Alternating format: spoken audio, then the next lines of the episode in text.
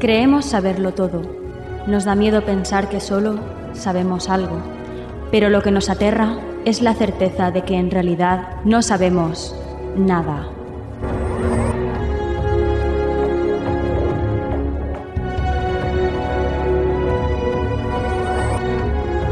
Sígueme por los canales que atraviesan la oscuridad. Remaremos sin descanso. Iluminaremos juntos los caminos de la noche, abriéndonos paso por el canal del misterio.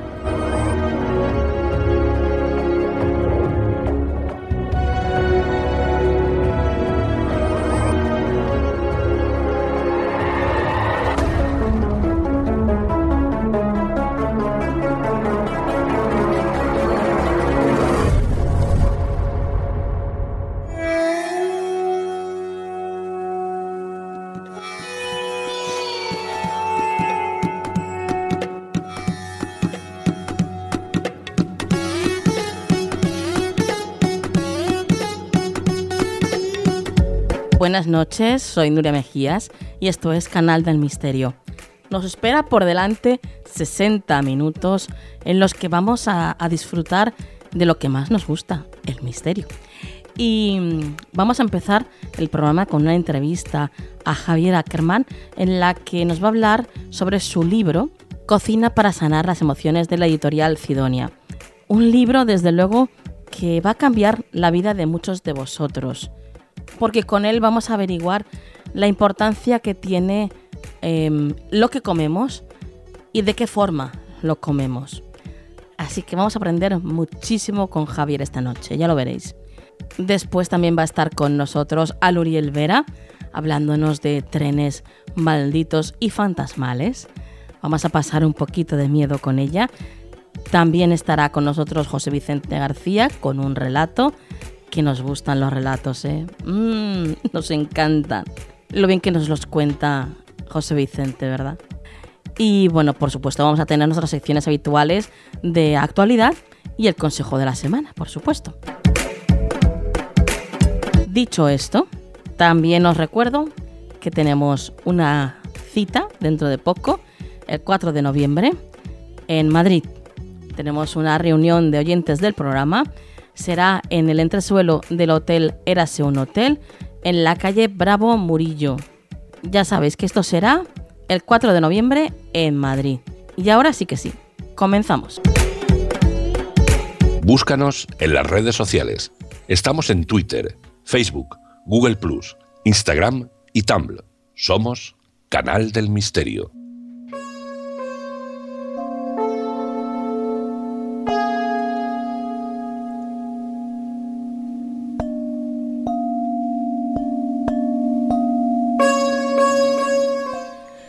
Fue Hipócrates quien dijo la famosa cita, sea el alimento tu medicina y la medicina tu alimento.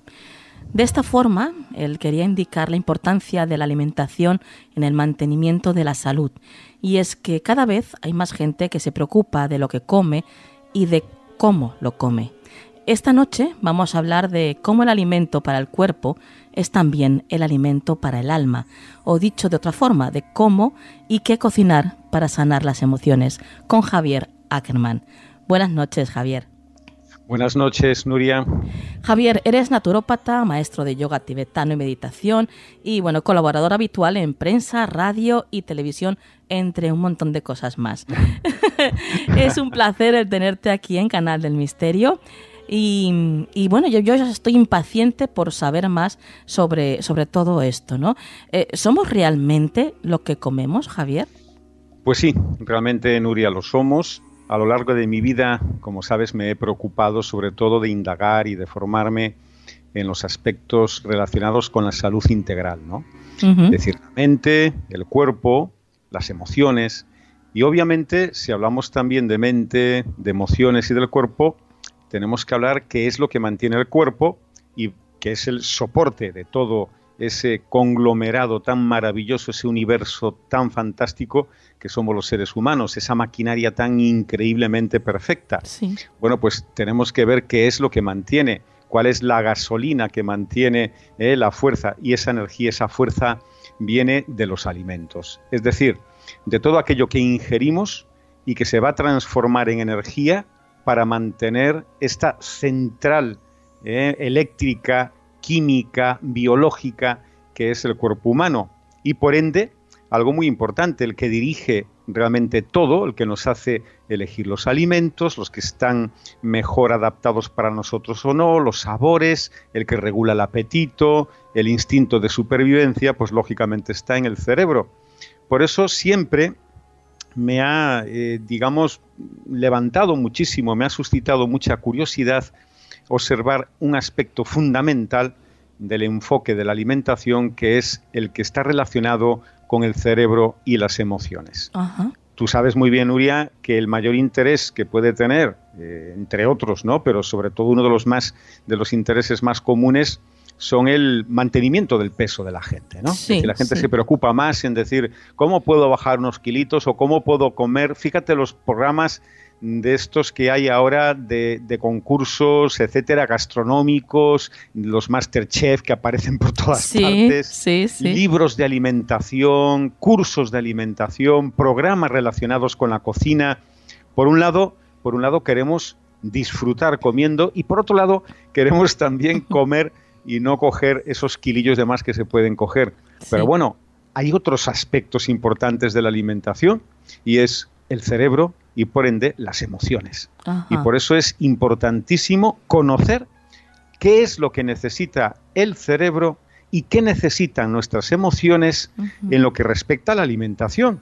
Y eso está menos estudiado. Bueno, está estudiado, digamos, pero menos divulgado, o por lo menos no suscita tanto interés como las dietas relacionadas con el peso, con la dermocosmética y la belleza, ¿no? Sí, porque, bueno, como bien decías, ha podido comprobar que los seres humanos buscamos, por ejemplo, los sabores dulces cuando estamos experimentando pues, esa sensación de, abandono o, falta de afecto, por ejemplo.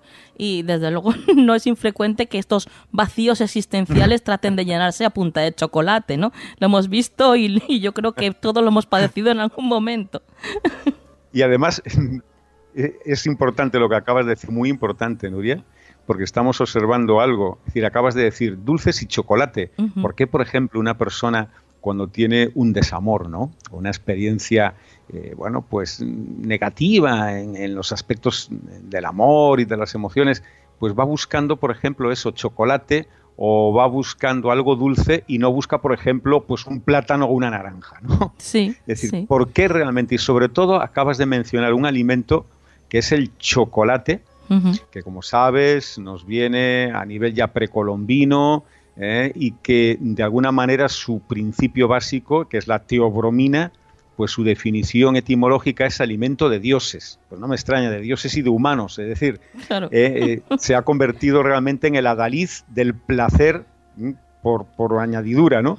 de, de, nuestros sentidos. Bueno, pues porque ahora sabemos que existen unas sustancias químicas, entre ellos un aminoácido que cuando tomamos chocolate, un buen chocolate se entiende, sí. pues eh, por ejemplo tiene una sustancia que se llama fenilalanina que está, una vez que se ingiere junto con el cacao y otros azúcares que pueden estar añadidos o no al chocolate, en el cerebro se produce una sustancia química molecular muy parecida, muy semejante al de una persona cuando está enamorada. O sea que ahí podemos observar por qué, ¿no? Y además el sabor dulce, por ejemplo, está muy ligado también a nuestra supervivencia y también a la gratificación. Cuando éramos cazadores recolectores e íbamos pues cazando y recolectando lo que íbamos cuando íbamos de nómadas de un lado a otro, antes de hacernos sedentarios, aproximadamente hace 9.000, 8, 9.000 años, bueno, pues lo que hacíamos era eh, lo que nos daba energía, aparte de la carne, que no siempre, no todos los días, pues se podía cazar o se podía comer carne, pues con lo que realmente nos daba energía, y esto ya lo sabíamos instintivamente por prueba de ensayo y error, y así nos ha llegado evolutivamente a nosotros, pues con los alimentos dulces, la miel, por ejemplo, los néctares de ciertas plantas y, cómo no, las frutas, ¿no? Que recogíamos y ese jugo, aparte de darnos energía, ¿eh? como azúcares, pues también nos gratificaban los sentidos y por eso de alguna manera está muy ligado también a nuestra supervivencia y a la vez también a la gratificación. Todo esto está muy bien y la verdad es que lo de los alimentos es algo que a, todos yo creo que más o menos nos suena. Pero llegamos a la gran dificultad, Javier, que es el cambiar el hábito de comidas.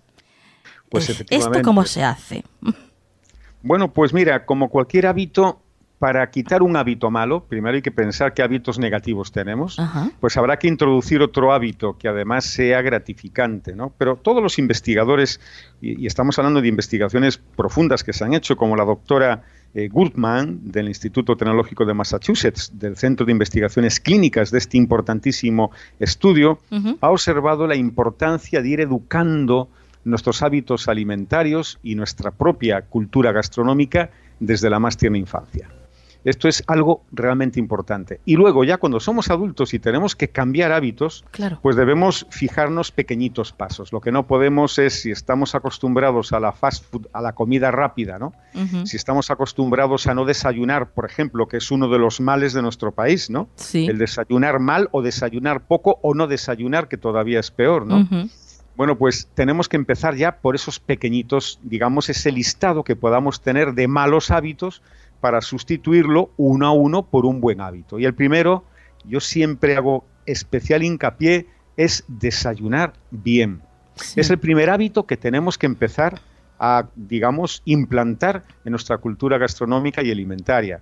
Importantísimo, porque además el desayuno, la primera comida del día, es la que nos va a suministrar, como bien sabes, pues energía para afrontar la mañana. Claro. Y realmente hay muchas personas que se toman un café rápido por encima, alguna bollería, si cabe, de, alguna manera tomada, como digo yo, rápido y mal, sí, sí. y luego ya no se toma nada más, o se toma luego un, pinchito antes de comer, ¿no? antes de tomar algo y antes de, de, irse a comer. Por eso el desayuno, y yo hago una especial mención sobre todo un estudio que se ha desarrollado por el doctor Carrier y por otros, ¿eh? y, el último de ellos muy interesante por la doctora Elizabeth Espinosa, sobre la importancia que tiene para nuestra propia, eh, digamos, salud eh, mental, emocional, nuestro rendimiento intelectual y la memoria. Fíjate que casi todo el mundo casi todo, y tú lo habrás en tu medio, ¿no? como divulgadora, periodista, etcétera, lo habrás escuchado muchas veces. La memoria. Pues no tengo tanta memoria, se me va la memoria, tengo poca concentración. Bueno, pues ahora se sabe, Nuria, se sabe que realmente una de las claves para tener buena memoria es aprender a desayunar mejor.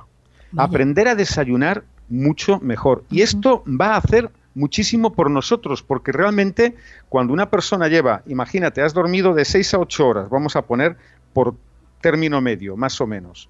Luego te levantas por la mañana, te metes solo un café, que es cafeína pura, con un poco de azúcar, unos azúcares rápidos para poder afrontar el día y tener un poquito de energía, y luego no tomas nada más, algunos hasta la hora de comer, y estamos hablando pues otras 6, 7 u 8 horas, en algunos casos hasta la hora de la comida. Estamos hablando de muchísimas horas en las cuales ya no solo el cuerpo que tiene reservas, porque el cuerpo, bueno, pues tiene reservas de grasa, que cuando falla lo que le metemos por la boca y no podemos convertirlo en ATP, ¿eh? que es el que nos da la energía para que esta máquina del cuerpo funcione, es esa, esa importante combustión, pues lo va a ir quemando pues de los depósitos grasos que tenemos y cuando se acaba la grasa va al músculo, que es lo peligroso también. Pero realmente, cuando estamos hablando del cerebro, pues no. Y ahí estamos ya de alguna forma trastocando, estamos eh, de alguna forma estropeando el funcionamiento delicado neuroquímico que tenemos en el cerebro. De hecho, saltarnos el desayuno es algo tremendo, al igual también que eh, cenar mucho por la noche. Es decir, si cenamos mucho por la noche y desayunamos poco o no desayunamos, esos son dos hábitos, Nuria, que hay que corregir si los tenemos. De hecho, en los exámenes, por ejemplo, en épocas de exámenes, en trabajos intelectuales que requieren muchísima atención, mucha concentración. Bueno, pues es importante, por ejemplo, que consumamos suficientes aportes de minerales, de potasio, de magnesio, de ácido fólico, por ejemplo, ¿no? Para poder tener energía y afrontarla a lo largo del día. De hecho, de hecho esto es importante, ¿eh? el consumo, por ejemplo, de bebidas excitantes, su abuso, como puede ser el café, y las eh, bebidas excitantes va en detrimento a la larga también de la memoria. Paradójicamente se toma más café para estar más despierto y esto incide en estar más alerta pero tener menos memoria. Y de hecho no está justificado para nada en ningún aspecto ya la, digamos la disculpa manida de que no tengo tiempo. Es decir, bueno, tenemos que tener tiempo, por lo menos es importante levantarnos 10, 15 minutos antes si hace falta para tener un desayuno nutritivo, un desayuno completo, para que podamos tener una buena memoria y por lo tanto para tener también luego a la larga un buen hábito alimenticio. Porque además, si nuestros hijos o nietos nos ven desayunar mal, estamos haciendo un modelo, una copia de modelo nefasta a la hora de implantar este hábito en los niños y en los, sobre todo en los más jóvenes. Esto es muy importante. Em, a ver, yo he estado preparándome la entrevista y haciendo mis deberes y yo he leído que hay dos hambres, el hambre emocional y el hambre fisiológico. De hecho, hay una, una tabla que voy a, voy a leerte ahora mismo, que pone diferencias entre el hambre emocional y fisiológico. El emocional el hambre emocional es repentino, el fisiológico es gradual. El emocional es urgente, el hambre fisiológico puede esperar. El emocional es un deseo de comidas específicas. El fisiológico está abierta a varias opciones.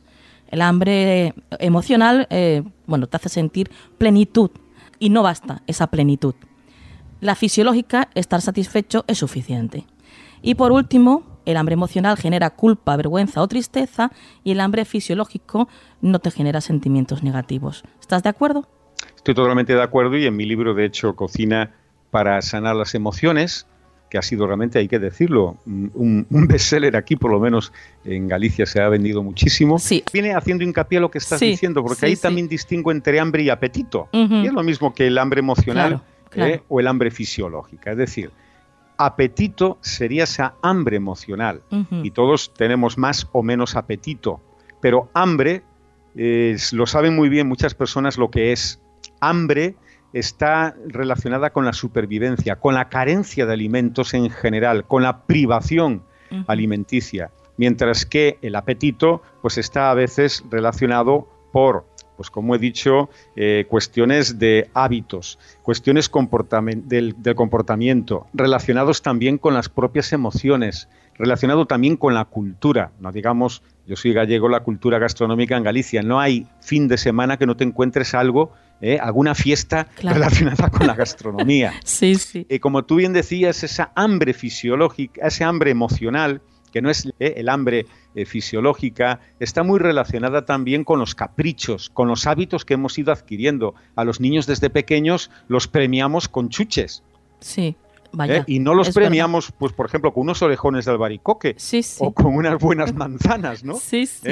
Y eso todo es condicionado, mientras que el hambre, hambre, y yo puedo decir que he estado en África, he estado en India, he estado en Nepal, en sitios donde realmente se pasa hambre y donde he pasado hambre, no que haya tenido falta de apetito por una emoción o mucho apetito porque estoy estresado o tengo un mal de amores, en absoluto. Estoy refiriéndome cuando esa hambre hace que comas y te nutras hasta de aquello que habitualmente no te gusta. Claro.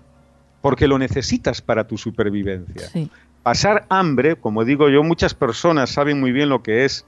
También por ventura, muchos jóvenes y muchas personas que nos están escuchando en este momento no lo saben ¿eh? y espero que, no lo sepan nunca, pero realmente mm, el hambre fisiológica y esta hambre emocional o lo que denominamos también apetito y hambre, ¿eh? que sería la fisiológica realmente, está muy relacionado con nuestra cultura, con nuestro perfil psicológico, con los hábitos, con lo que hemos visto nuestros padres en cómo se han alimentado y nos han alimentado. Y todo eso conforma una especie de trama, de condicionamiento, que es el que a la hora de poder impartir de alguna manera o cambiar, ¿no? En este caso, o poner un hábito en nuestra vida, cambiar un hábito alimentario, es el que realmente es difícil porque muy poquitas veces, poquísimas veces, hemos sabido lo que son realmente el dolor, los pinchazos y retortijones del hambre, porque el hambre duele. El hambre no es un capricho emocional. Claro. ¿eh? El hambre no es tener, eh, bueno, pues tengo manzanas, pues no, lo que quiero es un croissant o chocolate y si no me lo pones no como, como esos niños caprichosos o etcétera, ¿no? Por eso muchos pediatras lo dicen. Si su hijo le dice no se preocupe que no quiere comer lo que usted le pone, póngaselo en la cena, verá cómo acabará comiéndolo. Claro, claro. Dos, que no, que no, si no se muere de hambre, no, no se va a morir de hambre, se está muriendo de capricho. Pero de hambre no se va a morir porque la supervivencia que tenemos, la regulación en el cerebro del hipotálamo, que es el que regula este tipo de emociones y de instinto de supervivencia, hará que tarde o temprano acabe comiendo y que poquito a poquito, eso sí, nunca hay que ponerlo como un castigo, pero que poquito a poquito podamos introducir, pues por ejemplo, en los niños hábitos saludables de alimentación, que también de vez en cuando sería bueno eh, darle un descanso a nuestro estómago, nuestro aparato digestivo, eh, pues cómo, pues haciendo pequeñas monodietas o pequeñitos y cortos ayunos. Esto es importantísimo. Y ahí además nos ayuda a descondicionarnos, a desensibilizarnos del hambre emocional, de ese apetito condicionado. ¿Ayuno te refieres a, un día de ayuno, Javier? Sí, efectivamente. Muchas personas, fíjate, los mitos y leyendas que hay, todos erróneos evidentemente, sobre estos mini ayunos. Por ejemplo, estar un día, un solo día, pues por ejemplo, a lo que puede ser una monodieta, que para aquellas personas que empiezan está muy bien, por ejemplo, estar una dieta de uvas o de manzanas, por poner un ejemplo, ¿no? Sí. Y luego tomando agua durante el día, ¿eh? vas tomando agua y cuando tienes un poquito de, hambre o en este caso de apetito, ¿no? bueno, pues vas masticando poco a poco pues esa manzana y estás desde la noche anterior que tomas tu última cena más suavecilla hasta el desayuno, comida y cena de esa noche que estás tomando un solo tipo de alimento, como puede ser, por ejemplo, la manzana, monodieta de manzana, ayuno y luego tomando agua durante el día, otra dieta también, otra eh, semi-ayuno que se puede hacer es también con algún tipo de batidos de estos verdes que hay que son maravillosos, ¿verdad? Para no forzar el aparato digestivo, los detox que tanto ahora se habla de ellos, o si queremos un poquito más rígido, pues agua, un poquito, por ejemplo, de zumo de limón o de zumo de lima. Y le podemos añadir también un poquito por cada litro de agua de una cucharadita de bicarbonato sódico para alcalinizar. Bueno, pues tomando eh, a lo largo del día, pues agua, nada más que agua. Eh, si podemos, vamos a ir aguantando ese apetito que no va a ser hambre, reitero, eh, es esa hambre emocional que no fisiológica, lo vamos a poder soportar mejor y esto además nos ayudará a depurarnos, a eliminar toxinas, a ayudar un poquito a que descanse nuestro aparato digestivo. Recordemos algo importante, Nuria, el intestino, entre todo el aparato digestivo, ¿sabes cuántas neuronas tiene? 100.000.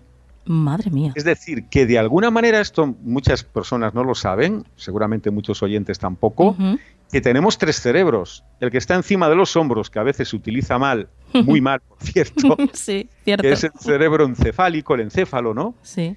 Eh, luego está el corazón, que tiene 40.000 neuronas, y luego está el, sistema entérico, el cerebro entérico, que tiene 100.000. Por eso cuando una persona, eh, bueno, tiene algún desfase en las emociones, casi siempre siente opresión en el pecho, como si te oprimieran el corazón, los síntomas de la ansiedad, ¿verdad? Sí. Y luego taquicardias, etcétera, o tienes una diarrea, o tienes estreñimiento, o tienes un cólico, o tienes el denominado colon irritable, tan de moda hoy en día, ¿no? Sí. Por desgracia. Bueno, pues eso es porque realmente tenemos como si fuesen tres cerebros ¿eh? en nosotros, y el intestino y el aparato digestivo es otro de ellos. De ahí que hacer pequeños ayunos como pueden ser, pues eso, un día a una un solo tipo de fruta y tomando bastante agua acompañada de infusiones o de caldos de verduras, eh, de sopas suaves, eh, etcétera, no solo nos van a ayudar a algo importante, a mantener el peso, a depurar, a ayudar a que los riñones, el hígado, el estómago, intestino se detoxifiquen, se desintoxiquen, que estemos aportándoles un poquito de descanso, ¿eh? para que ellos no en algún momento no se declaren en huelga, esto es importante, que los estamos ahí machacando, y nos ayudará también a descondicionarnos del hambre emocional. Esto es muy importante, de ese apetito nervioso que surge cuando uno tiene ese gusanillo, ¿no? Que quiere matar pues con un tipo de comida determinada, etcétera, etcétera. Eh, entonces es muy importante lo que acabas de decir y me parece realmente maravilloso que cada persona se pueda testar y uno de los ejemplos más claros de cómo es el hambre emocional y el hambre fisiológica es que el hambre emocional, ese apetito nervioso, bueno, pues realmente desaparece cuando uno se distrae. Y pongo un ejemplo. Llegas a casa con un apetito feroz, voraz, te pones a comer, de pronto te llaman por teléfono, desconectas durante un momento hablando, durante cinco minutos, y cuando te vuelves a poner a la mesa, la mayor parte de las veces ya ha disminuido el apetito. Claro. Ya no tienes tanta hambre, ¿no? En este sentido. Eso es también otro indicador. Mientras que con el hambre no se te pasa hasta que realmente comes cuando hay una privación realmente de alimentos. Claro. ¿Cada cuánto tiempo recomendarías tú hacer un ayuno de estos de un día, Javier? Pues mira, eso según la persona. Yo te pongo un ejemplo. Si uno está en normopeso, es decir, tiene un peso normal y un índice de masa corporal normal, eh, bueno, pues lo puede hacer cada 15 días, por ejemplo, si queremos. Eh. Hay quien lo hace, me incluyo, eh, un día a la semana y estoy en mi normopeso y lo hago sin problema un día a la semana y ese día pues estoy, pues opto a veces, si tengo más trabajo físico, tengo que dar alguna clase de yoga o voy, bueno, pues lo que hago es hacerlo a una monodieta de una fruta determinada, como pueden ser la época de uvas o de manzanas o de peras. Bueno, voy escogiendo, ¿no? Sí, y luego tomándome, pues aparte alguna infusión que me ayude también a tomar algo caliente, que también esa sensación reconforta. Sí, sí, claro. ¿Eh? Y, entonces, bueno, pues en mi caso un día a la semana. En algunos casos, generalmente, eh, bueno, pues si les es difícil hacerlo un día a la semana, pueden optar a hacerlo un fin de semana, por ejemplo, al mes. Fíjate, es muy sencillo. Pero es que un fin de semana al mes, tú sumas los fines de semana de un año y te sale una buena desintoxicación. Claro. Es decir, te sale que realmente, bueno, pues esa persona no solo además con una monodieta y privando un poquito de darle excesiva cantidad de alimentos a nuestro organismo, no solo uno se va a encontrar más ligero y mejor, ¿eh? porque es así, sino que lo vean también, sobre todo cuando pasan esas primeras horas un poquito así de gusanillo, sino que la mente va a estar más despejada, te encuentras con la mente más concentrada, te encuentras con una sensación inefable, que lo mejor es que se pruebe y en todo caso, como digo, estamos dando, Nuria, una generalización, un consejo general, y si una persona es diabética, está con medicación, eso debe hacerlo siempre bajo consejo médico y bajo asesoramiento profesional. Por supuesto. Eh, vamos a lo práctico, Javier, eh, porque tú has, antes has nombrado una palabra, bueno, pues que está a la orden del día, el estrés. Eh, ¿Qué es lo que, qué es lo que deberíamos, qué alimentos deberíamos de comer para reducir el estrés y la ansiedad? Pues mira, hay muchos alimentos. Yo siempre digo no hay alimentos milagro, ¿de acuerdo? Me gusta dejar esto bien claro porque parece que decimos, pues solo tomando lechuga, que por cierto, la lactuta sativa, la lechuga, tiene efectos opiáceos, ¿eh? es decir, ah. que tiene efectos relajantes. Por eso una persona que quiera dormir mejor, si se hace una buena ensalada de lechuga por la noche y le añade un poquito de atún, por ponerte un ejemplo, con aceite de oliva ¿eh? por la noche, bueno, pues te puedo asegurar que por lo menos, por lo menos ya tiene una gran ayuda para dormir muchísimo mejor. Y de hecho, eh, bueno, pues el estrés, etcétera, muchas veces viene porque no suministramos al organismo aquellos alimentos que necesita realmente para poder de alguna manera, bueno, pues descansar mejor y sobre todo para poder regular mejor. Recordemos algo importante. Muchos alimentos son precursores en el eh, cerebro eh, mm, de, sustancias neuroquímicas que son ansiolíticas. Te estoy hablando, por ejemplo, de un aminoácido que es el triptófano, que es un precursor de la serotonina, por ejemplo, en el cerebro, para tener buenas emociones, para estar bien. Por lo tanto, pues deberíamos, por ejemplo, consumir eh, yogures, eh, consumir huevos, pescados, atún es una maravilla. El atún yo le llamo el, el alimento supermemoria. Ah, vaya si cualquier persona tiene un trabajo intelectual fuerte por la mañana o tiene que ir a un examen, eh, pues la doctora Goodman, esta gran nutricionista del Instituto MIT de Massachusetts, pues decía algo importante. Ella, su hija, cuando tenía exámenes, le hacía una rebanada de pan de centeno o de semillas, le ponía un poquito de aceite de oliva, mismo del latún, luego le exprimía bien el resto para no darle muchas calorías. Claro.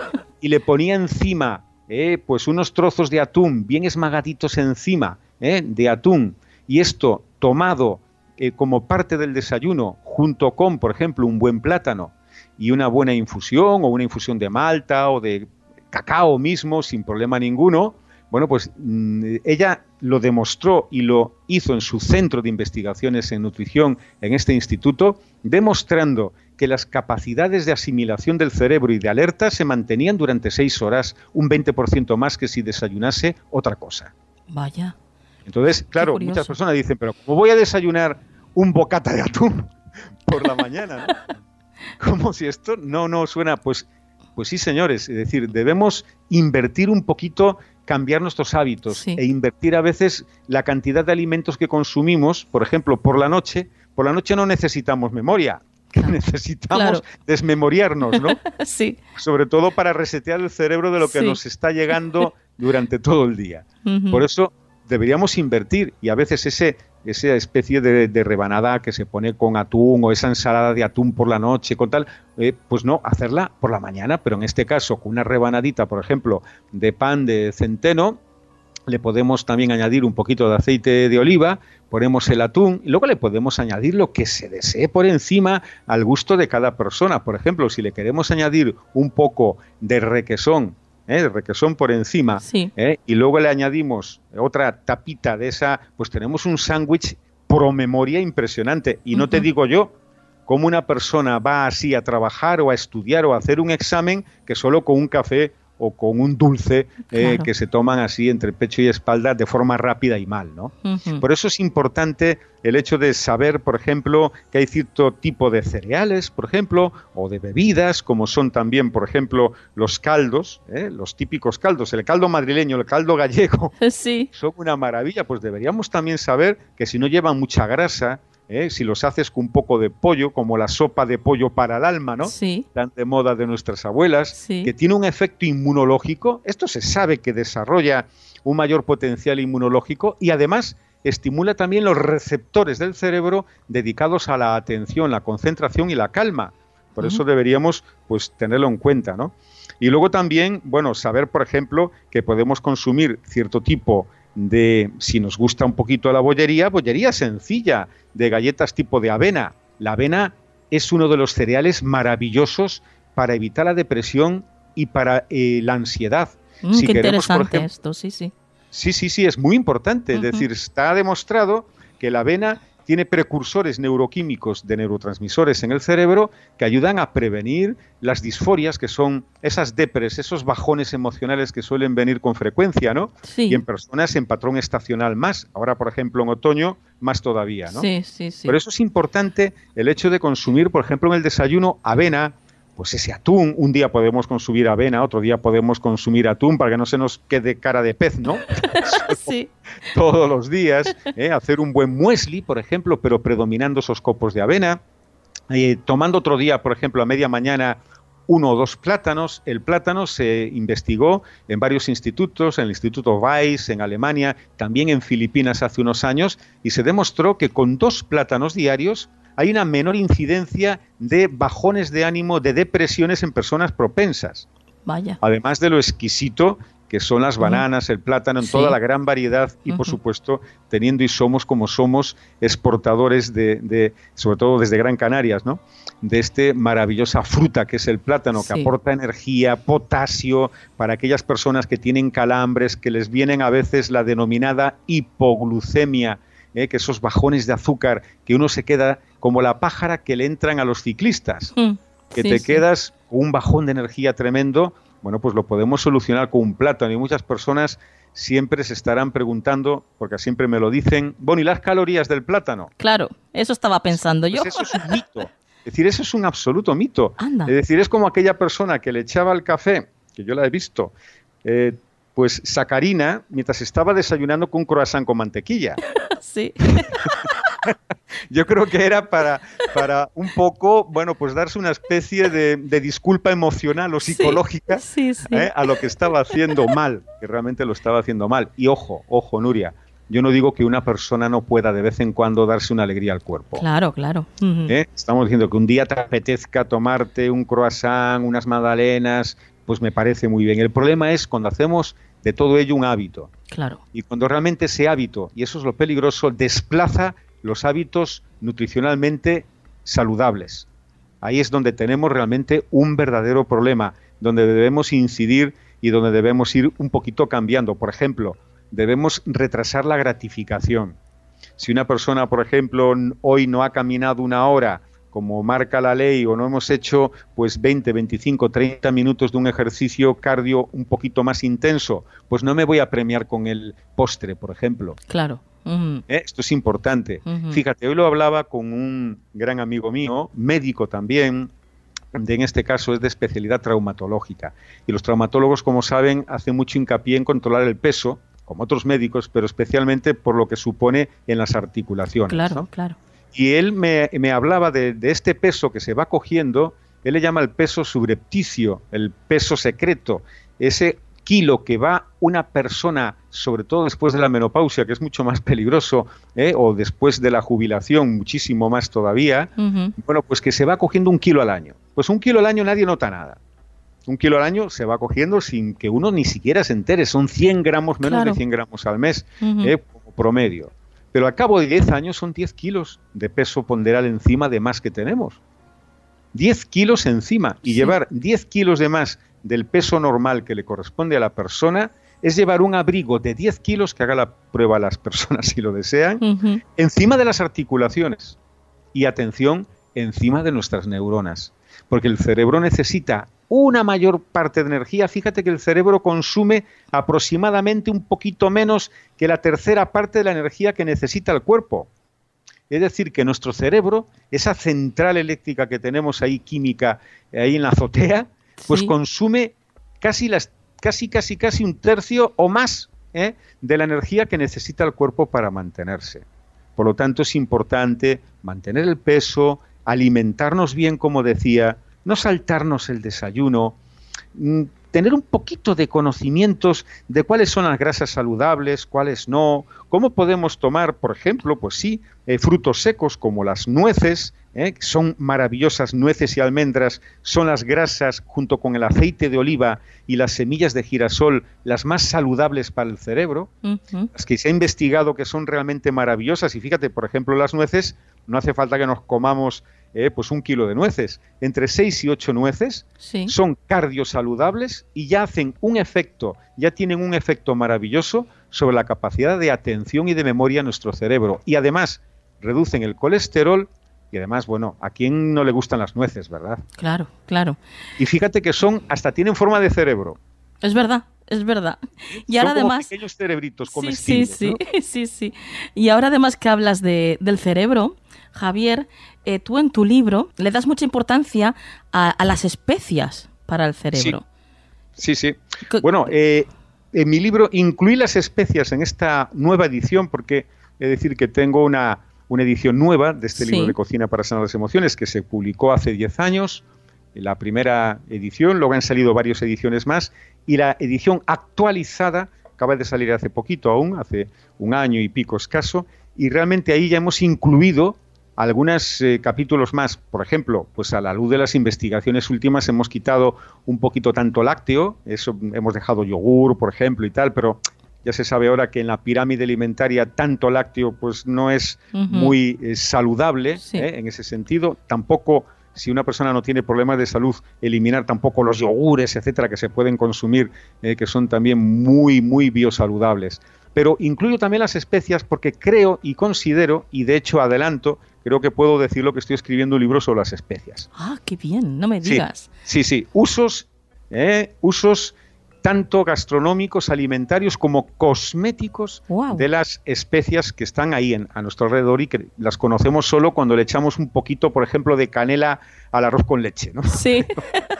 Pero como cosmético, ¿no? Como un adorno. Sí. Bueno, pues lo estoy haciendo. Pues efectivamente, tenemos desde el azafrán, desde la canela, el jengibre en polvo, por ejemplo, también se puede utilizar. Pues tenemos ahí un potencial de salud inmejorable. y pongo ejemplos de que, por ejemplo, tenemos la cúrcuma, tenemos la canela, que la utilizamos más en repostería, no tanto en la alimentación, pero si miramos un poquito y echamos la vista a algunos países de, Oriente, por ejemplo, y vemos, a, por ejemplo, en India, Pakistán, en China, y vemos cómo utilizan esas especies de una forma, las especias de una forma, digamos, más elevada en la alimentación que nosotros, podemos ver, por ejemplo, que en la cúrcuma, que para mí yo soy un enamorado y solo de la cúrcuma, Nuria, podíamos hacer un monográfico, fíjate. Sí. Podíamos hacer solo un programa monográfico y la gente, las personas se iban a sorprender porque hay muchísimas investigaciones. Pero, por ejemplo, la cúrcuma, ¿eh? tomando cúrcuma con un poquito de pimienta negra, porque la pimienta negra es el, digamos, es el mejor, el mejor complemento que podemos unir a la cúrcuma porque estimula la pimienta negra, la piperina, la curcumina, que es el principio activo antioxidante maravilloso de la cúrcuma. Pues bien, introducir cúrcuma, por ejemplo, si queremos hacer una ensalada y cogemos un poquito de aceite antes de echarlo en la ensalada, cogemos una cucharadita de cúrcuma en polvo, le añadimos un cuarto de cucharadita de las de café de pimienta negra molida, y todo lo removemos ¿eh? y hacemos, pues eso, un oleato de cúrcuma, se llama de hecho oleato porque está con aceite ¿eh? Bueno, pues eso se lo echamos a la ensalada y aparte de enriquecerla con un sabor muy especiado, muy realmente muy rico, muy saludable, si algunas personas aún no lo han probado, pues a veces pues lo encuentran exótico, un poco raro, pero pocas personas he encontrado yo que les desagrade este sabor. Ah. Y luego eso lo añadimos a la ensalada, lo añadimos al bocata de atún, ¿te acuerdas que acabo de hablar hace, hace un ratillo? Bueno, pues la cúrcuma es hepatoprotectora, es decir, es un desintoxicante del hígado maravilloso. Mm, Tiene efectos en el cerebro tan importantes que las modernas investigaciones, tanto del MIT y de otros institutos de investigación médica, han demostrado que están muy relacionadas en la prevención del Alzheimer. No estoy diciendo ni hablando solo como naturópata, sino dando los datos científicos que proceden de la moderna investigación.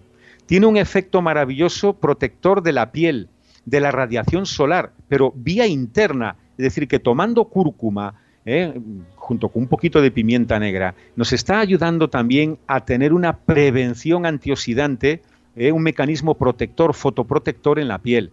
Al mismo tiempo mejora la digestión, elimina la flatulencia, mata patógenos en nuestro aparato digestivo y además estimula nuestra inmunidad.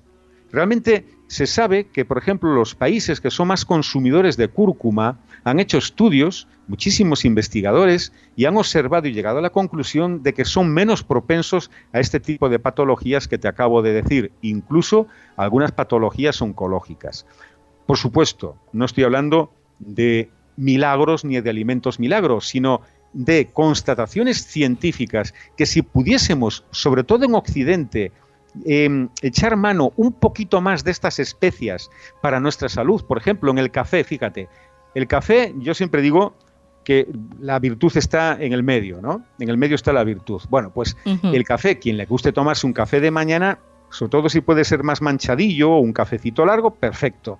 Bueno, pues una forma saludable de poder complementar el café para que sea mejor para nuestra salud es añadirle una cucharadita de las de café de canela en polvo. La canela en polvo en el café le da un toque maravilloso. La cafeína hace que absorbamos antes la canela y la canela tiene un efecto maravilloso para prevenir, sobre todo en personas que tienen resistencia a la insulina, es decir, que hay diabéticos en la familia, que suelen tener tasas de glucemia basal un poquito altas. Bueno, pues tiene un efecto maravilloso y sobre todo, hablando de cocina y emociones, es ansiolítica, antidepresiva, estimula la memoria, la concentración y algo también muy importante, es muy buena también para preservar la salud ocular. ¿Puede ser que también sirva como acelerador del metabolismo?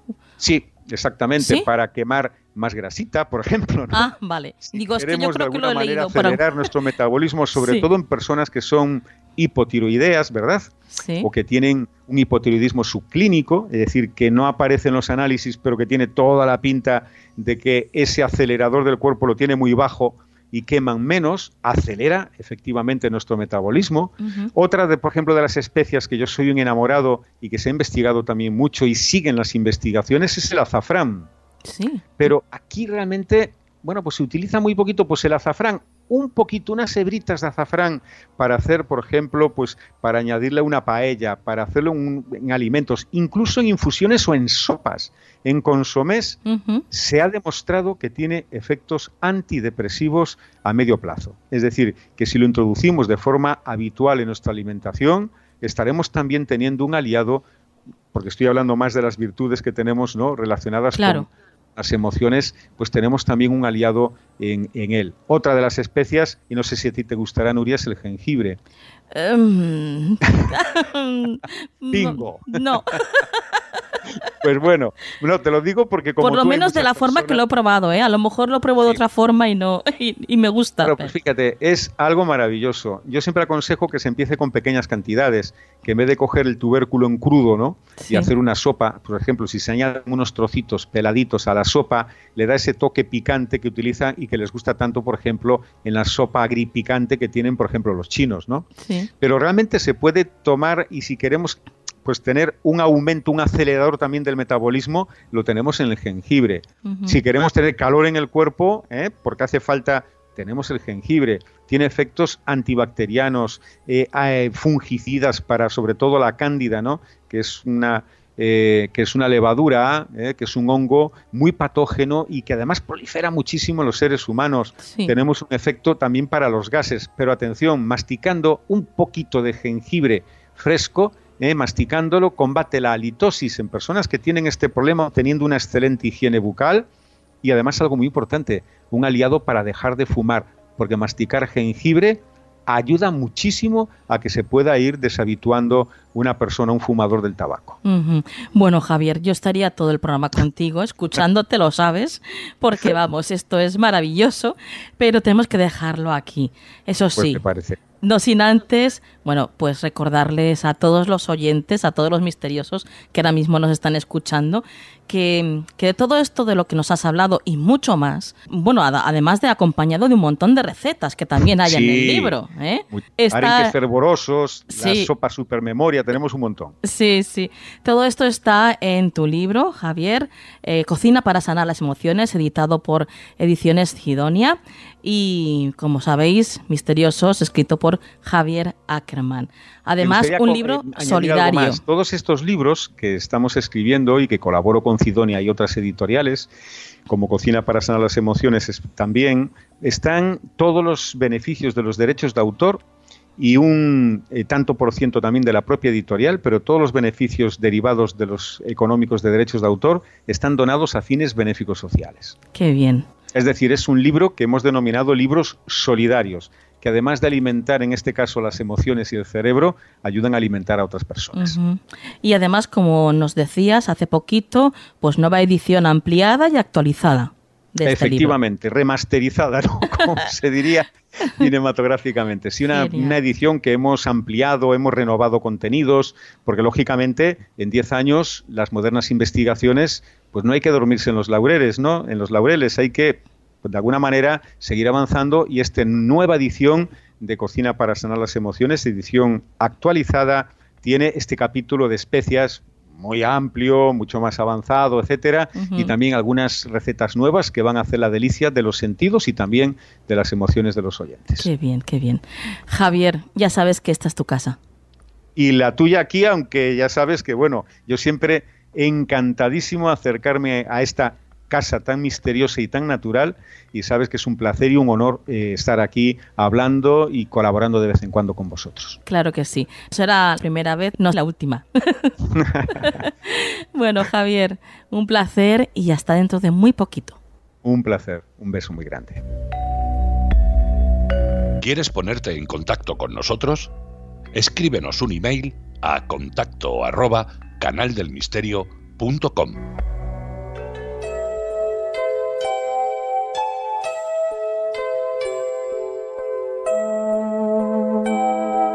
Si te preguntas, ¿qué hay en el más allá?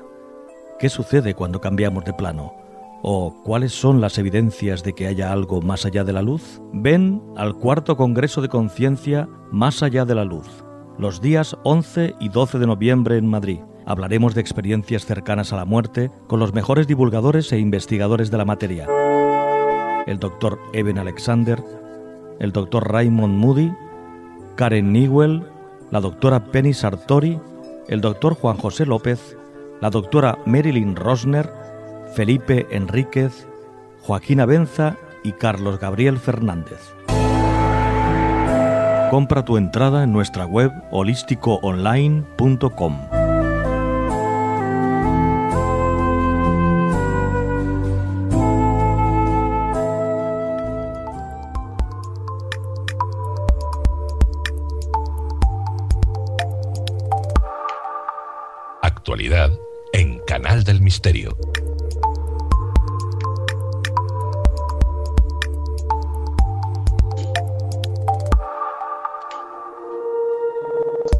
María, buenas noches. Buenas noches, Nuria. Comenzamos este apartado de actualidad en Canal del Misterio y lo hacemos con el siguiente titular. La meditación puede cambiar el cerebro en solo tres meses. Así es, Nuria. Muchos estudios han demostrado los beneficios de la meditación, como dificultar la aparición de depresión, ayudar a reducir la ansiedad y hasta aumenta la longevidad. Pero hay muchas dudas sobre cuáles son las técnicas más eficaces y si éstas son capaces de tener un efecto real sobre el cerebro, es decir, si es verdad que alteran las conexiones de las neuronas a través de un fenómeno conocido como plasticidad. Por este motivo, en Alemania, científicos del Instituto Max Planck de Ciencias Cognitivas y del Cerebro han presentado un estudio en Science Advances donde han tratado de responder a estas preguntas. Usaron tres programas de entrenamiento en meditación y tras analizar los resultados han descubierto que la meditación puede cambiar la arquitectura de algunas zonas del cerebro, mejorar las habilidades sociales y además reducir los niveles de ansiedad. Eh, todo ha girado en torno a una investigación a gran escala basada en un programa de entrenamiento de tres meses, como bien has dicho. Y en torno a esta investigación se practicaron diversas técnicas de meditación durante 30 minutos, durante seis días eh, a la semana. Y se utilizaron tres programas de entrenamiento, cada uno basado en distintas competencias. Uno se centró en la atención e introspección, otra en las competencias socioafectivas como la compasión, la gratitud, la empatía o la gestión de emociones difíciles, y un tercero en actividades sociocognitivas como lo son la mm, autopercepción y adquirir la perspectiva de otros. Y las conclusiones demuestran que las personas con entrenamiento en meditación pueden mejorar la calidad de las relaciones y la capacidad de cooperación al mismo tiempo que se cambia la estructura de las conexiones neurales y que se reducen los niveles de estrés. Además, ahora se ha constatado que cada tipo de meditación tiene distintos efectos en el cerebro, la salud y el comportamiento. Y una vez entendido cuáles son los efectos que tienen las técnicas de entrenamiento mental, podrán emplearlas de una forma dirigida para mejorar la salud mental y física según sea el caso. Cerramos este apartado de actualidad con una noticia, bueno, iba a decir sorprendente, pero desde luego es un paso más allá que sorprendente. Y el titular es el siguiente. Rompen un robot sexual en una feria de tecnología. Sí, Nuria, si has creído que lo has visto todo, mm. eh, no dejes de mirar el vídeo o las fotos de, de, lo que ha sucedido aquí.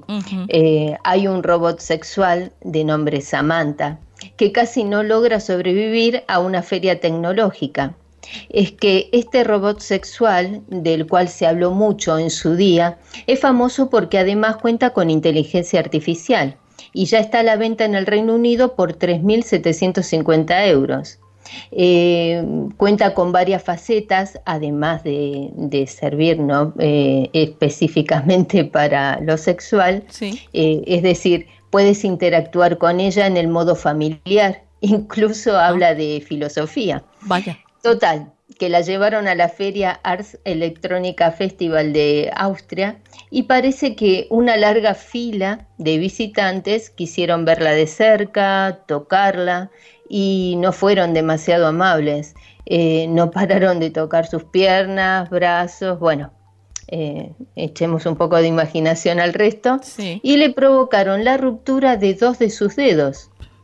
Y el robot acabó, por lo que cuentan, terriblemente sucio.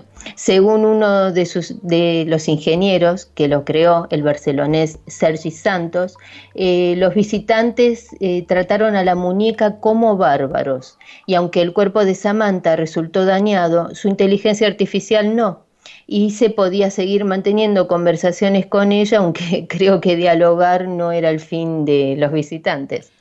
Así que... Qué barbaridad, María, qué barbaridad. Increíble. Y después nos preguntamos por qué seres de otro planeta no contactan con nosotros. ¿Tú qué crees, Nuria? Desde luego yo creo que es obvio, ¿no? Viendo noticias como esta, vamos, es algo bastante lógico. Y cada vez eh, digo más lo de yo quiero ser civilizado como los animales, María. Ya lo creo que sí. Porque desde luego si esto es civilización, vaya gente. Bueno, María, gracias como siempre por mantenernos al tanto de la actualidad y tu dato de contacto. Os dejo mi Twitter que es María Toro Diana. Pues hasta la semana que viene, compañera. Hasta la próxima, Nuria.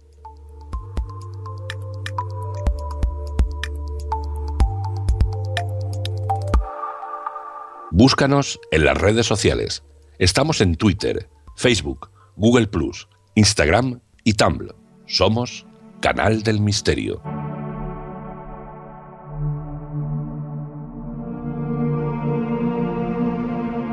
Relatos con José Vicente García.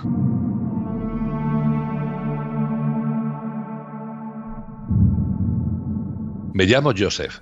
Mi madre murió hace ya cinco meses y yo, como hijo único que soy, heredé su casa. Poco después de su funeral, me decidí a ir a vaciar la casa para subastar algunas cosas y poder instalarme tranquilamente. Mientras estaba limpiando el armario de la habitación, encontré un cuadro con una casa pintada en él.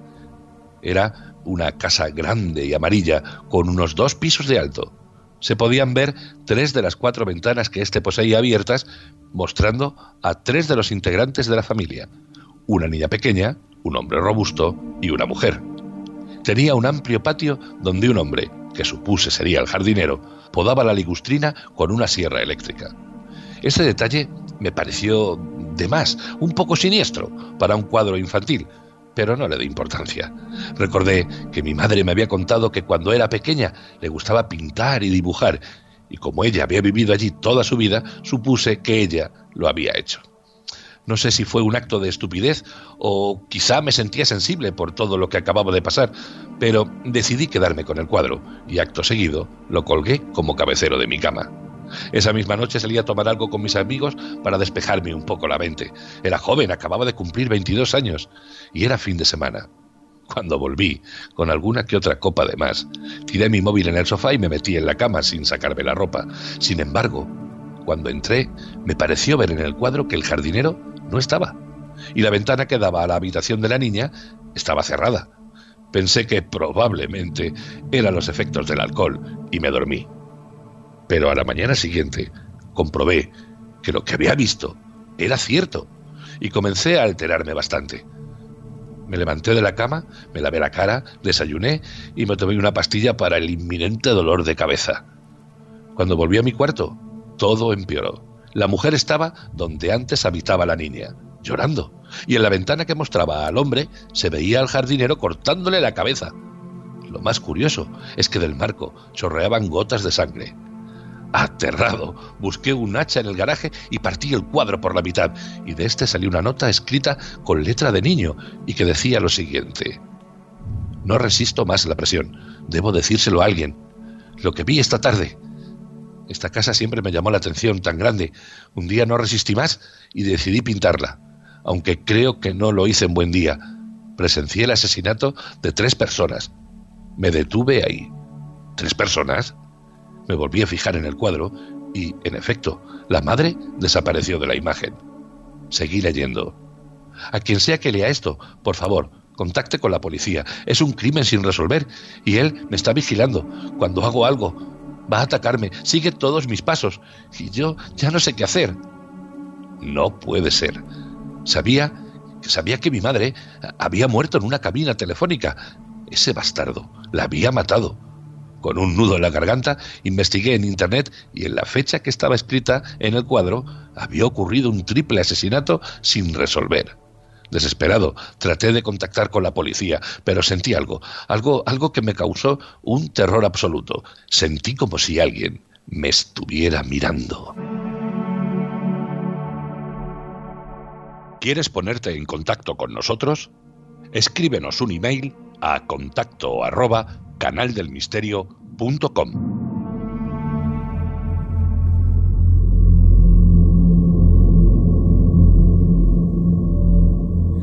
Atravesamos la puerta de lo insólito y hoy vamos a hablaros de trenes.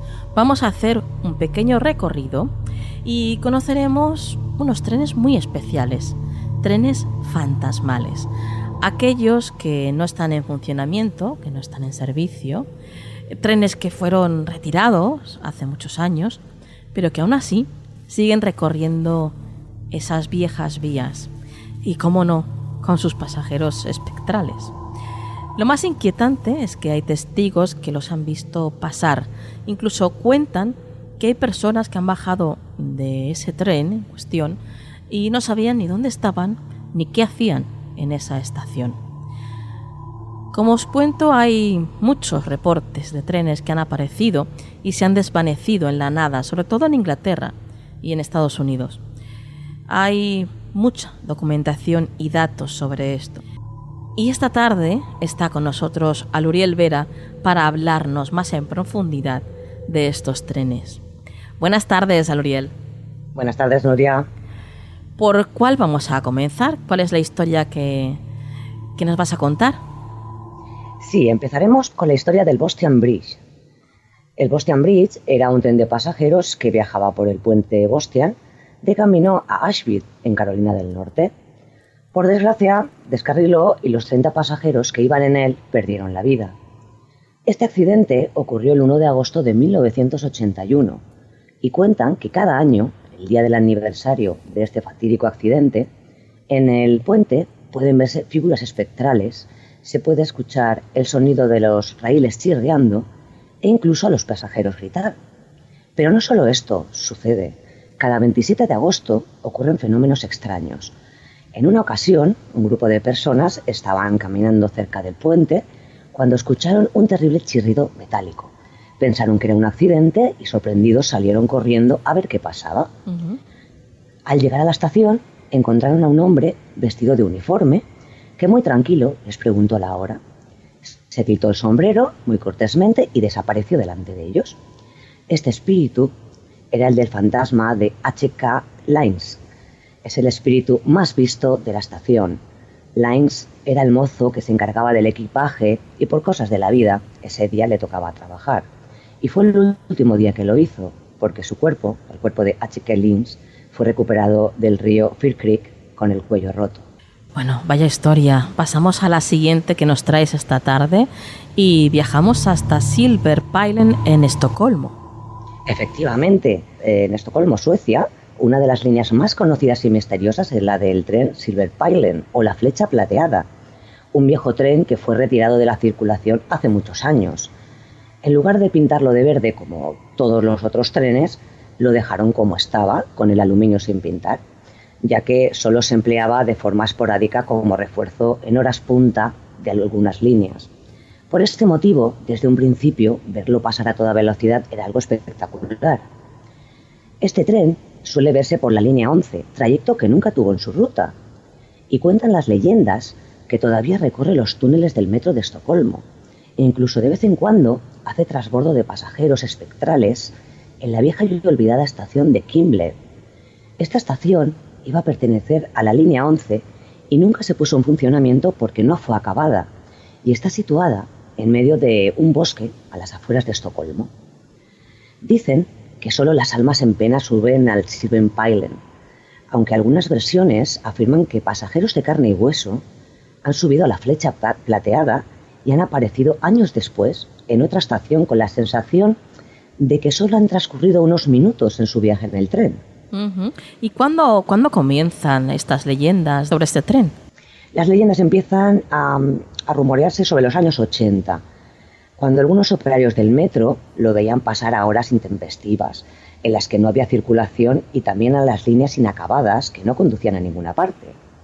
La gente decía que un tren blanco y resplandeciente recorría las líneas del metro a toda velocidad durante la noche.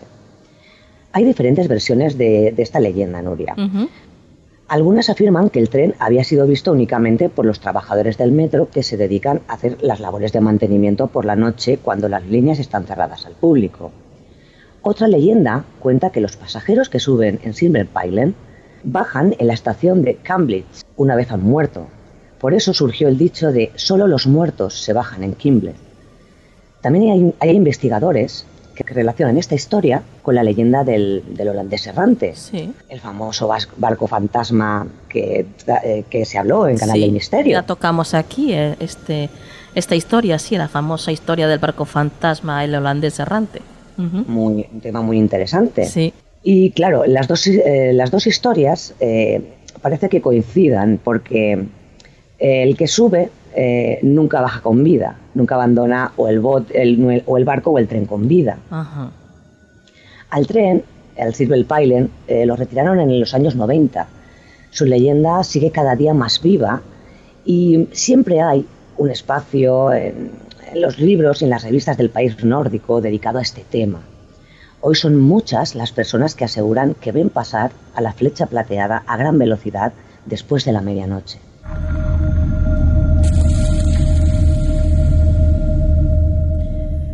Seguimos viajando por estas vías y estos trenes y viajamos hasta la estación Waterfront en Canadá, ¿verdad? Efectivamente, en Vancouver, Canadá. Eh, esta estación eh, la de Waterfront, fue construida en 1915 para trenes de pasajeros que iban desde Toronto hasta Montreal y según cuentan es uno de los lugares más embrujados de la ciudad.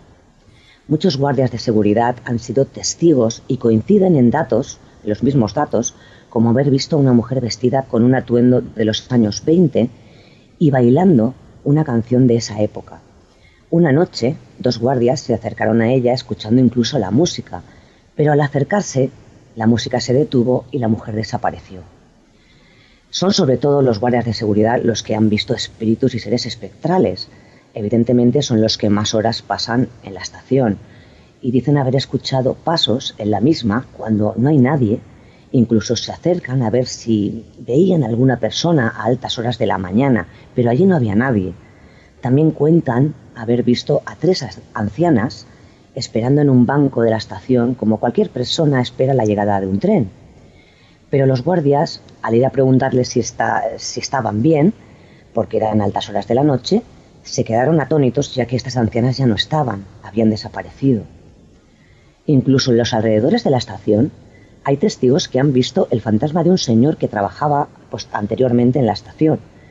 Este señor murió arrollado por un tren en 1929 mientras realizaba trabajos de mantenimiento en el andén del tren. Según cuentan, resbaló porque estaba el suelo mojado, cayó a las vías y, por desgracia, el tren lo decapitó. Desde entonces aparece su espíritu en las noches de lluvia. Eh, en un edificio cercano, Nuria, a la estación, un policía que patrullaba en coche por los alrededores tuvo una experiencia un tanto muy peculiar el policía había escuchado que algo ocurría allí y fue a comprobarlo. Aparcó el coche y caminó hacia el lugar en concreto donde se almacenaban viejos pupitres. Allí escuchó unos pasos, cuando no había nadie más en el lugar, estaba solo, aunque unos segundos después vio la silueta de una anciana que intentó tocarlo. El policía asustado volvió al coche, pero vio asombrado que la calle estaba bloqueada por escritorios, mesas y que algunos de ellos se movían por sí solos.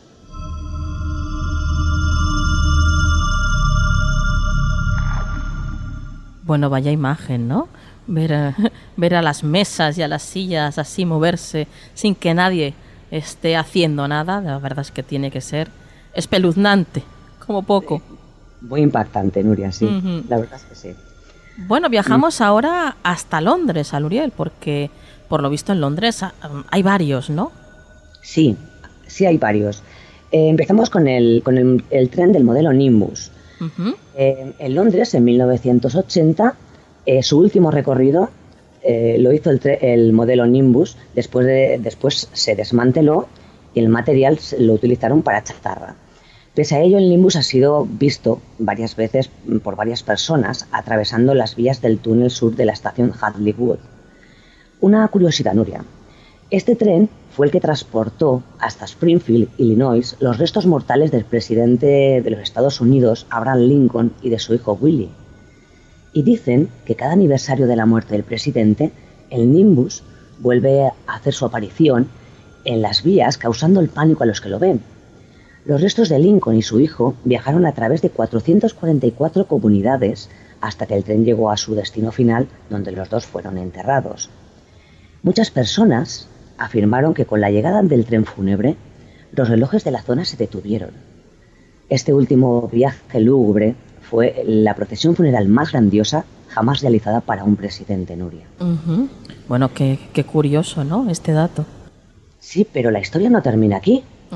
Hay más, ¿no? Sí, hay, bastante más, Nuria. A ver, a ver. Cada año, eh, en el mes de abril, un tren fantasma ha sido visto por muchas personas haciendo el mismo trayecto. Algunos testigos, eh, como vigilantes de seguridad, en los últimos años, afirman haber visto un ataúd cubierto por una bandera rodeada de espíritus de soldados vestidos con uniformes azules de la Unión. Los relojes siguen deteniéndose cuando pasa el tren fantasma con los restos mortales del, presidente. También ha habido informes de que se escucha un silbato y la aparición de un humo del tren, pero dicho tren nunca aparece. Mm otra imagen, desde luego, muy lúgubre, ¿no? Sí, sí, y muy tétrica, sí. Bueno, pasamos a la línea Highland en Escocia. Sí, hay historias relacionadas con la vieja línea Highland en la región de Moray y esta estación cayó en desuso hace muchos años y desde entonces se puede escuchar el sonido de las máquinas atravesando los raíles e incluso ver figuras humanas a lo lejos. Una de las historias que cuentan los, testigos es un tren espectral envuelto en llamas. Los habitantes dicen que la construcción de las vías alteró el hábitat natural de la zona y que debido a esto es por lo que se manifiesta una locomotora negra que atraviesa el camino lanzando llamas hasta desaparecer en las colinas. Hay testigos que dicen haber sido golpeados por una ráfaga de aire como si pasara un tren a toda velocidad cerca de ellos. En 1997, el matrimonio Madison conducía por el camino Valkyder cuando escucharon el silbido y el traqueteo de una locomotora de vapor. Momentos después vieron lo que parecían ser varios vagones con las luces encendidas pasando a gran velocidad. El padre de la señora Madison explicó que las vías habían sido cerradas tras una avalancha en 1965 y que no entendía cómo podían haber visto y escuchado ese tren misterioso aunque el tren fantasma más conocido en Escocia, Nuria, es el del puente Tailrail. El 28 de diciembre de 1874, el puente Tai estaba recién construido y se derrumbó justo cuando el tren de pasajeros Tailrail pasaba por el mismo. El resultado, tanto el tren como el puente cayeron al río Tai. Desde luego no hubo supervivientes, solo se recuperaron 60 cuerpos de los 75 pasajeros que viajaban en ese momento y las vías y vigas que se pudieron recuperar fueron usadas de nuevo cuando reconstruyeron el puente. Desde entonces hay muchos testimonios de personas que han visto a un tren fantasmal acelerando por el puente Tai. Durante el aniversario del accidente, el tren aparece y desaparece al pasar por el centro del puente como si reviviera aquel terrible suceso antes de la caída a las heladas aguas del río. Bueno, y ahora pasamos a... Bueno, nos vamos lejos, nos vamos a Singapur, nada más y nada menos. Efectivamente, Nuria, nos vamos a la otra punta del planeta. En Singapur, la línea Bishan MRT y gran parte del transporte público ha sido construida sobre el antiguo cementerio Bishan Teng. Imaginaos las historias de apariciones fantasmales tras su inauguración en 1987. El primer incidente del que se tiene constancia tuvo lugar a principios de 1990, cuando una mujer que bajaba del tren se desmayó y al despertar y ser interrogada por personal del Departamento de Salud de Singapur, dijo haber sido manoseada por manos invisibles cuando salió del tren. Los empleados de mantenimiento que trabajaban en la estación Bishan han contado haber visto procesiones funerarias recorriendo las vías, pasajeros espectrales y fantasmas sin cabeza que caminan por la estación. Incluso algunos usuarios de la línea han escuchado pisadas en el techo del tren en movimiento. Y hay y hay muchísimos reportes más, Nuria, de, más trenes fantasmales que se nos quedan en el tintero y que podremos contar en otra ocasión, si te parece bien. Pues sí, pues sí, porque si no recuerdo mal, creo que ya hablamos en alguna ocasión sobre trenes eh, fantasmales en el programa. Pero vamos, que por lo visto hay para dos o tres capítulos más, ¿no, Aluriel? Sí, sí, hay muchos, hay muchos. Y, yo Entre barcos fantasma, trenes fantasma, bueno, no acabamos. muchísimos, Te metes en profundidad a buscar un tema y o encuentras muchos datos o no encuentras nada. Y de trenes hay muchísimos. O sea que podemos hacer un programa o dos más si quieres. Qué bien, qué bien. Porque la verdad es que nos encanta viajar por estos lugares contigo, ¿eh, Aluriel? Tenemos que irnos un día tú y yo a hacer una escapadita. Sí, sí, siempre lo decimos, pero al final nunca lo hacemos, ¿eh? Pues tenemos muchas pendientes, ¿eh? Bueno, ya lo creo. Aluriel, em, ¿algún dato para todo aquel que quiera pues seguir en contacto contigo, ver lo que publicas? Pues bueno, si quieren ponerse en contacto conmigo pueden enviar un mail a Canal del Misterio eh, y si no, por buscarme por Aluriel Vera y pues muy fácilmente lo que pueda ayudar, ahí estaré. Perfecto. Aluriel, gracias compañera y hasta la próxima. Gracias a ti y buenas tardes.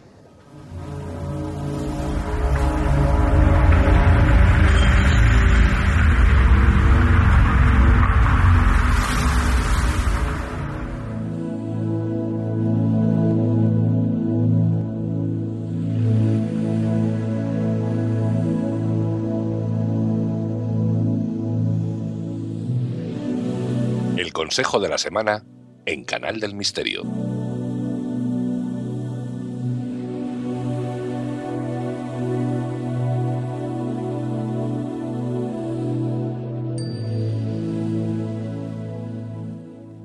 Pues ya entramos en este consejo de la semana y ya está con nosotros Juan Perdomo. Buenas noches, Juan. Muy buenas noches, Nuria. Buenas noches a todos los amigos. Encantadísimo de estar una semanita más aquí en el, en el rinconcito del consejo y de haber disfrutado del programa con los compañeros. Un programa muy interesante, muy aleccionador. Sobre todo, hombre, yo siempre te digo, me quedo con todo, ¿eh? pero esta semana me quedo mucho, me ha gustado mucho el libro que nos ha propuesto Javier Ackerman. Porque mira que es importante comer bien. Sí. Pero más allá de lo físico, que ya es importante. Desde luego, desde luego. Es increíble, además, eh, qué crack Javier Ackerman, ¿eh? Sí, sí, la verdad es que, hombre, yo no tengo el placer de conocerle personalmente, pero se le ve un ser humano eh, importantísimo, un alma importantísima, y, cómo transmite la sabiduría, la sabiduría que tiene, cómo la transmite, cómo la comparte. Claro, ahí voy, ahí voy, a, cómo, lo bien que lo explica, ¿no? Para que te llegue directo y lo comprendas perfectísimamente, y además, pues eso, toda esa sabiduría que, que él tiene y lo generoso que es a la hora de transmitirla. Exacto, o sea, realmente él no se queda con nada, él se vuelca, es que eso se le ve. Se le ve que se vuelca para que todos podamos ser un poquito más felices y estar un poquito más sanos, ¿es cierto? Sí, sí, sí. Bueno, eh, lo que pasa es que como, como hemos hablado, ¿no? Mm, el, mayor enemigo que tenemos es, es el hábito, ¿no? Y, y, con romper esos hábitos, la verdad es que cuesta muchísimo. Pero bueno, con voluntad, yo creo que todo se consigue. Claro que sí, además eh, siendo conscientes, ¿no? Escuchando a gente así y leyendo a gente así, eh, eres consciente de lo importante que es y te va a costar un poco menos. Pero bueno, es cierto, somos animales de costumbre y nos cuesta. Pero es parte del reto. Tampoco pasa nada. Pues no, en absoluto, desde luego. Eso es también crecer. Claro. Bueno, Juan, vamos a, a ver qué es lo que nos dicen tus cartas para esta semana que viene. Venga, Nuria.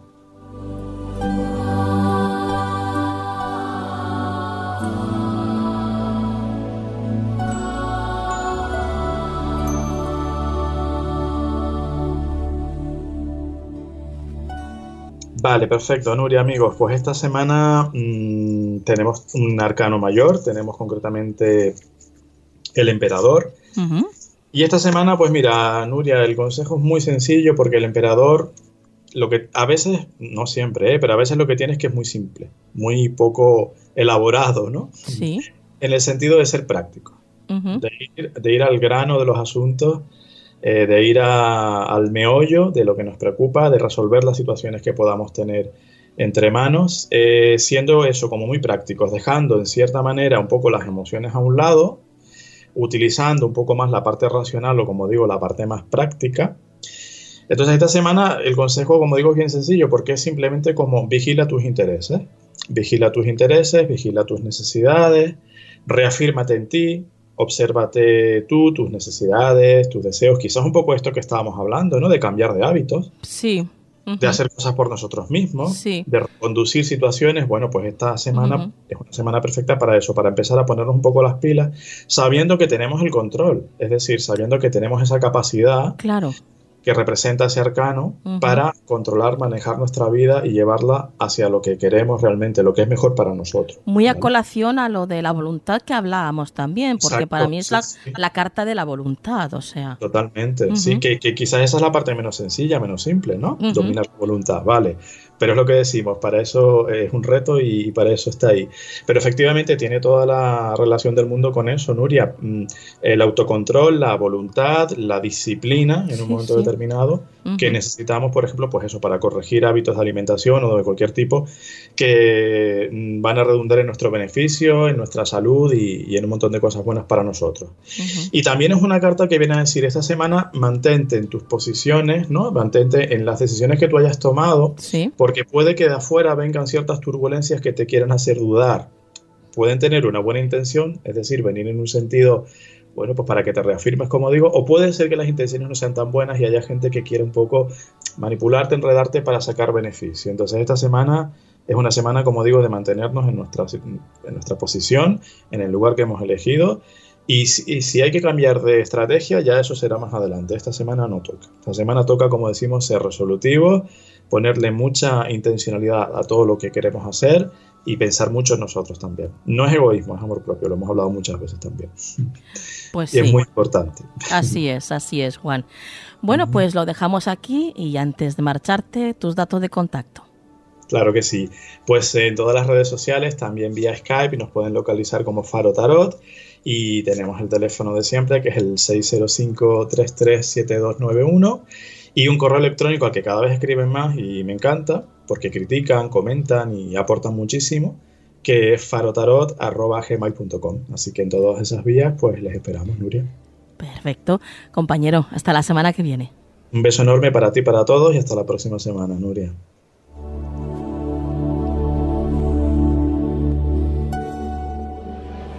¿Quieres ponerte en contacto con nosotros? Escríbenos un email a contacto arroba canaldelmisterio.com.